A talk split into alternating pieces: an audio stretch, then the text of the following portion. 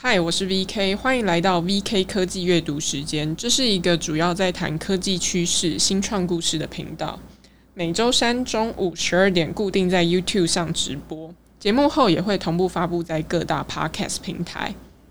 嗨嗨嗨，大家好，大家好，我是 VK，欢迎来到 VK 科技阅读时间。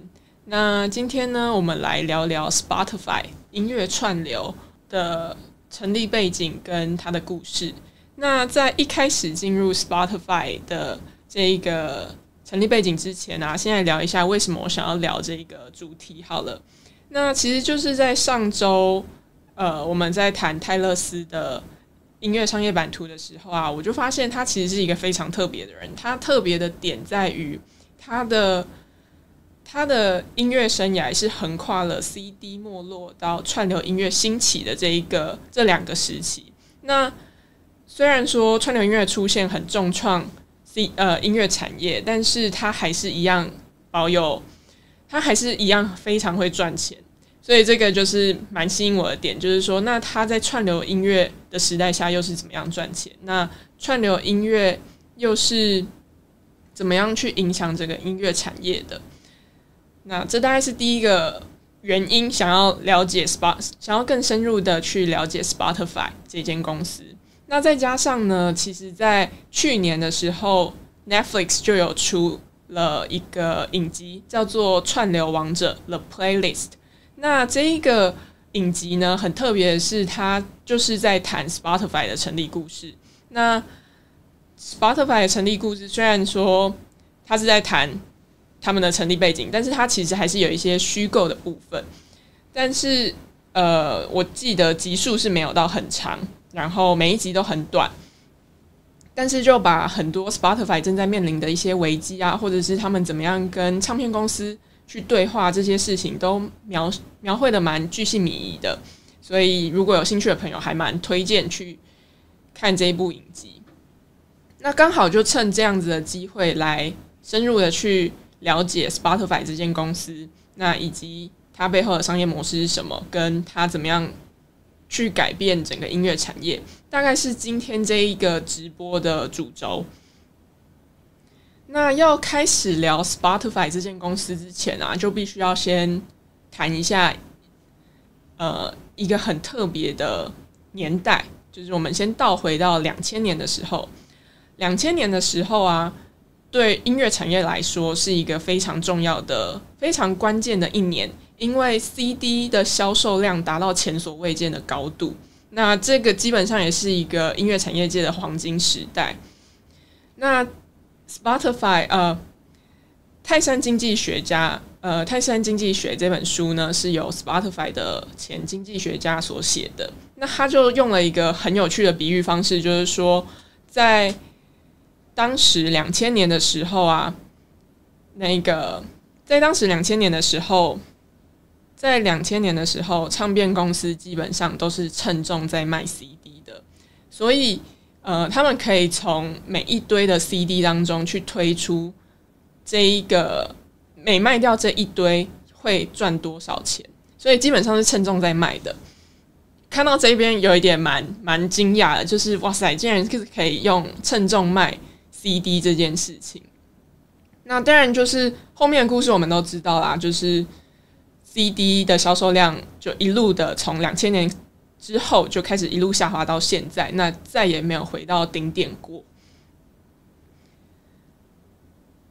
那大家可能就会想说，哎、为什么为什么 CD 的销售量开始一路的往下滑，那都没有再回到顶点呢？这个原因就是在两千年的时候，盗版音乐网站开始盛行，比如说包含 Napster 或者是。Pirate Bay 海盗湾等等音乐网站开始，呃，盗版音乐网站开始出现，所以大众基本上是可以直接上网去下载到他们想要听的歌曲。那只不过这个就是是盗版的非法取得。那盗版音乐的出现呢，其实也就还蛮可以理解，说为什么它会冲击音乐产业嘛？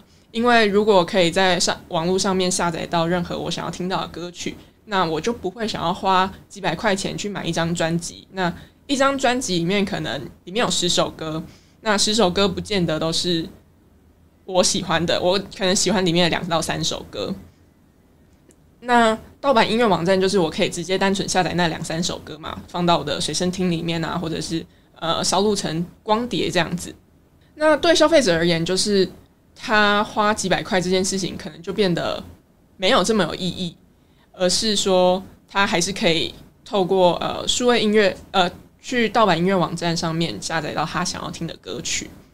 那接着呢，就来聊一下，就进入到主题，为什么呃 Spotify 要成立，然后它的成立背景是什么？那 Spotify 的老板叫做 Daniel Ek，他是一个非常聪明，然后而且蛮特别的人。他在十三岁的时候就已经开始创业了，那就是可能帮人家架网站啊，或者是用一些程式。去推出一些产品等等的，他就开始，反正他当时十三岁的时候就开始成功，就是不断的去创业，然后都有成功出场的经验。那成功出就是虽然他已经赚了很多了，那他还是在寻找下一次的创业题目嘛。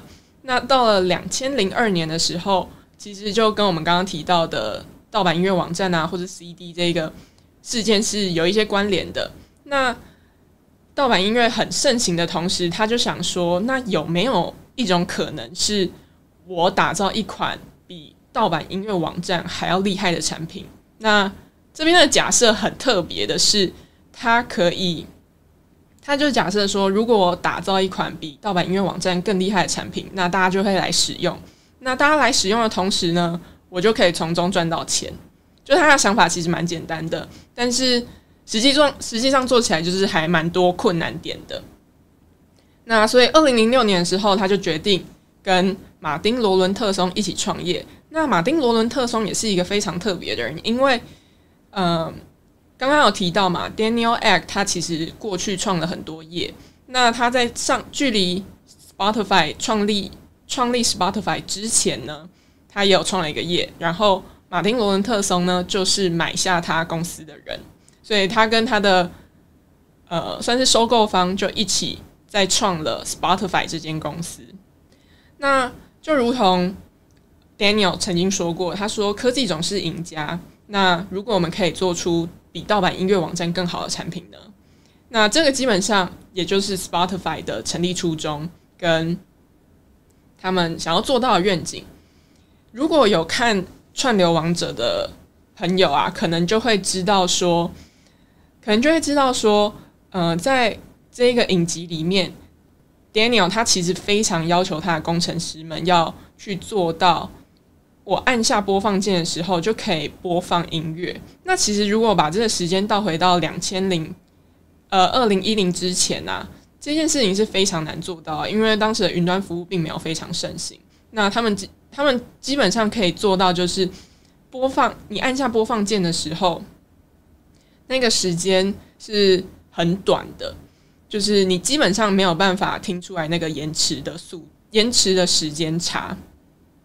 那也是不断他在呃，他不断的去要求他的工程师们要去做到这件事情，然后要让使用者非常容易的上手，也让他们非常容易的去使用 Spotify 这一个产品。这个假设就是，只要我做的越简单，越容易上手。变成是使用者喜欢的产品，那大家就会去使用嘛，那他就有可能从中赚到钱，那也有机会去解决盗版音乐的问题，那提供唱片公司一些更呃，他可以跟唱片公司一起合作，然后有一个更合法的管道提供给大家来使用。那这边蛮特别的一点是说。Spotify 这间公司呢，它并不是美国的新创，它是瑞典的新创，所以还蛮顺其自然的，就是他们就会以欧洲为主要的市场。所以在二零零八年的时候，他们就开始推他们的产品。那他们也在两年的时间把 Spotify 推到欧洲各国。大概在两年的时间呢，他们在欧洲市场就累积了七百万的用户。对当时 Spotify 来说，这算是一个蛮重要的里程碑。那这个除了累积到这么多的用户之外呢，其实还隐含了一个很重要的 insight，就是说它同时也验证了 Spotify 的商业模式的可行性。那当时他们的商业模式是免费增值，叫做 Freemium。它就是说，可以把它想象成是一个漏斗，它尽量要把在前期的漏斗越开越大，也就是让更多人来使用 Spotify 这一项服务。那只要他收收了一定的用户之后呢，那他可以提供一些更进阶的方案。那有一些用户就会想要使用更进阶的方案的时候，那他就可以从中从这些付费订户当中赚到钱。这个就是付费版跟免费版的概念。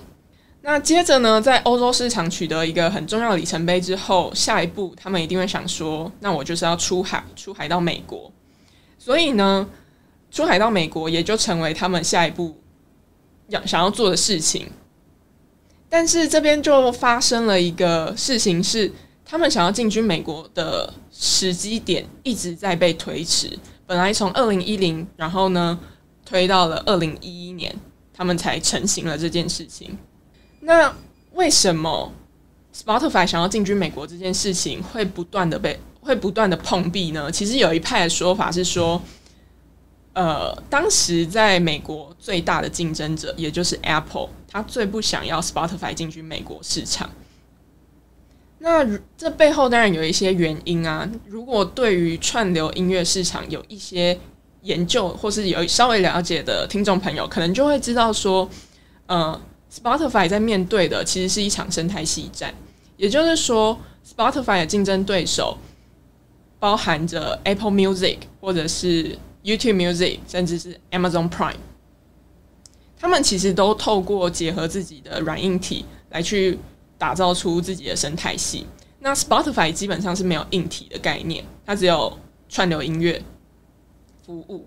那其实倒回到两千年的时候，Apple 就已经有这样子的想法，他已经想要打生态系战。那在如果大家有印象的话，在两千零一年的时候，Apple 就推出了第一款的 iPod，他就推出了第一款的 iPod。然后到二零零三年的时候，他就推了 iTunes Store。所以基本上他已经帮自己建立了全球最大数位音乐发行平台。那呃，你看哦，有硬体嘛，有 iPad，也有软体 iTunes Store。那他更打通了当时的主要唱片公司，跟他们买下版权。那在这之前啊，其实他们就花费了非常多的心力在做这件事情。那你看哦，二零零三年他们就已经推了 iTunes Store。那到了二零一零年或者是二零一一年的时候，Spotify 想要进来，那这之中已经隔了七八年的时间，所以他们在当时也累积了不少的人脉啊，或者是一些资源等等的。所以，他当然不希望 Apple 当然不希望 Spotify 加入进入到美国市场。所以，甚至据传啊，在二零一零年底的时候，贾伯斯还打电话给 Daniel。那至于具体的内容说了什么，就大概只有他们两个人知道。但可以显示出来，就是说这个事件其实是反映了，呃，Apple 真的很不希望 Spotify 进军美国市场。那当然，同时他也知道说，呃，免费增值这个商业模式进军美国之后，当然会对 Apple 造成一些威胁啦。那不过呢，二零一一年 Spotify 还是顺利的进到美国市场。那我们在这边稍微休息一下，看一下聊天室的讯息。有说想起成大 MP3 事件，就是发生在二零零一年。对，因为当时就是整个。整个盗版音乐网站非常盛行。这边有一个很有趣的数据是，呃，两千零一年的时候，美国的空白光碟就销售出了三点二亿片吧。所以其实可以理解，就是大家当时都买了很多自空白光碟，然后去烧录成自己想要听的音乐。然后我记得有部电影在拍他们故事，诶，是那个影集吗？就是串流王者，然后有人提到使用者体验很重要。对，其实可以发现，Spotify 在早期成立的时候都非常的注重使用者的体验。那希望就是透过使用者优化使用者的体验这件事情，让他们的服务变得更好。那当然就是他们的留存率也会比较高。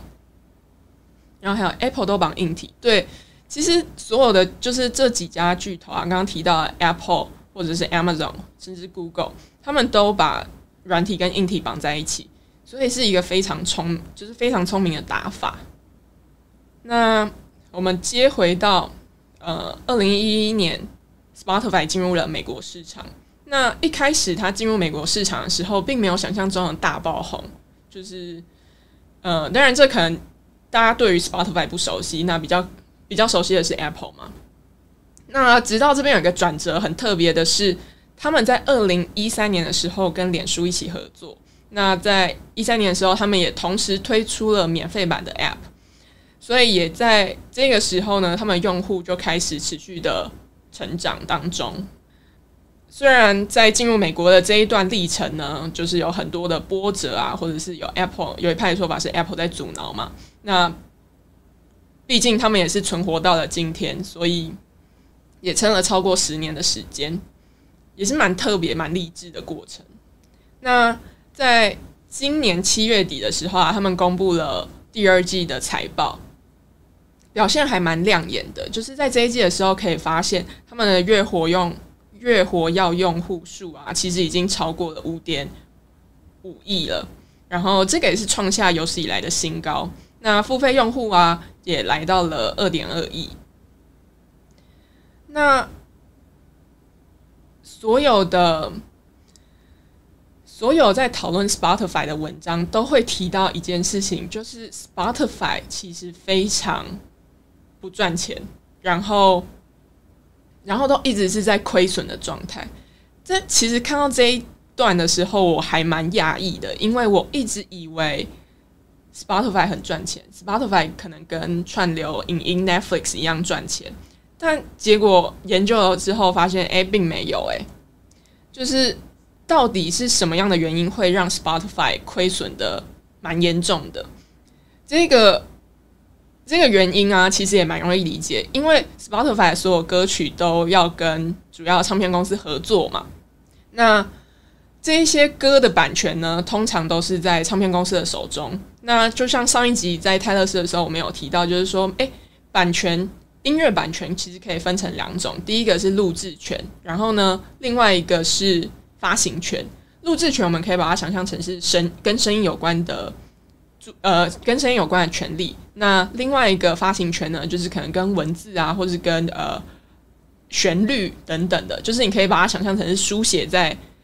纸上啊，或者是就是反正是文字类的。那呃，串流音乐这件事情，它还是更大多数的权利是绑在录制权上面，所以这个录制权通常都是由唱片公司所拥有的。那歌手啊，或者是作词作曲人拥有的就是发行权这件事情，所以就可以理解说。所有的版权都在这些唱片公司的手中。那 Spotify 赚到的钱大概有七十 percent 都是要给这些唱片公司的，然后去付这些音乐版权。所以其实也可以理解说，他们他们有一有人就会说一个很很有趣的比喻，就是说 Spotify 呢就是在帮这些唱片公司打工，所以也是蛮可以理解的，因为。毕竟有七十 percent 的收入都是要交给这些唱片公司。那创作就是通常也会有另外一个议题啊，就是说，那为什么创作者或是歌手比较不容易在呃 Spotify 致富呢？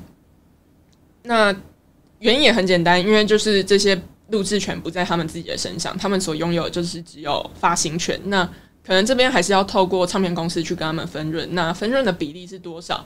就是每一个歌手的比例可能不太一样。那当然呢，就是呃，歌手也会从其他的业务来赚钱，比如说像是巡演啊，或者 NFT 等等的。所以其实还是可以 cover 到他们部分的呃收入。其实不管是传统的内容产业，包含媒体出版，或者是电影，甚至是音乐产业。或者是现在以科技改变内容分发的串流服务啊，像是 Netflix 或是 Spotify 这些公司，基本上他们都面临到一个很大的议题，或者是呃一个本质上的议题，就是版权。他们要去买这些版权，才有才有办法播放，或者是才拥有这些权利去做一些内容的分发。那这个同时呢，也是企业支出的一大成本。所以，比如说现在在呃，现在在 Spotify 讨论的这些议题啊，就是诶，为什么平台不赚钱啊，或是为什么创作者很难赚钱？这些这几个问题呢，其实也是近期好莱坞演员跟编剧罢工在抗议的。他们其实要吵的一个真正的问题呢，就是说如何公平的去分配这些利益。因为大家都会觉得啊，平台方赚钱嘛，所以要你要把钱吐出来，然后分给大家。但是问题是，平台方其实可能在疫情这几年也是亏损的蛮严重的，甚至你看 Spotify，它它基本上是已经连续七个季度都在亏损了。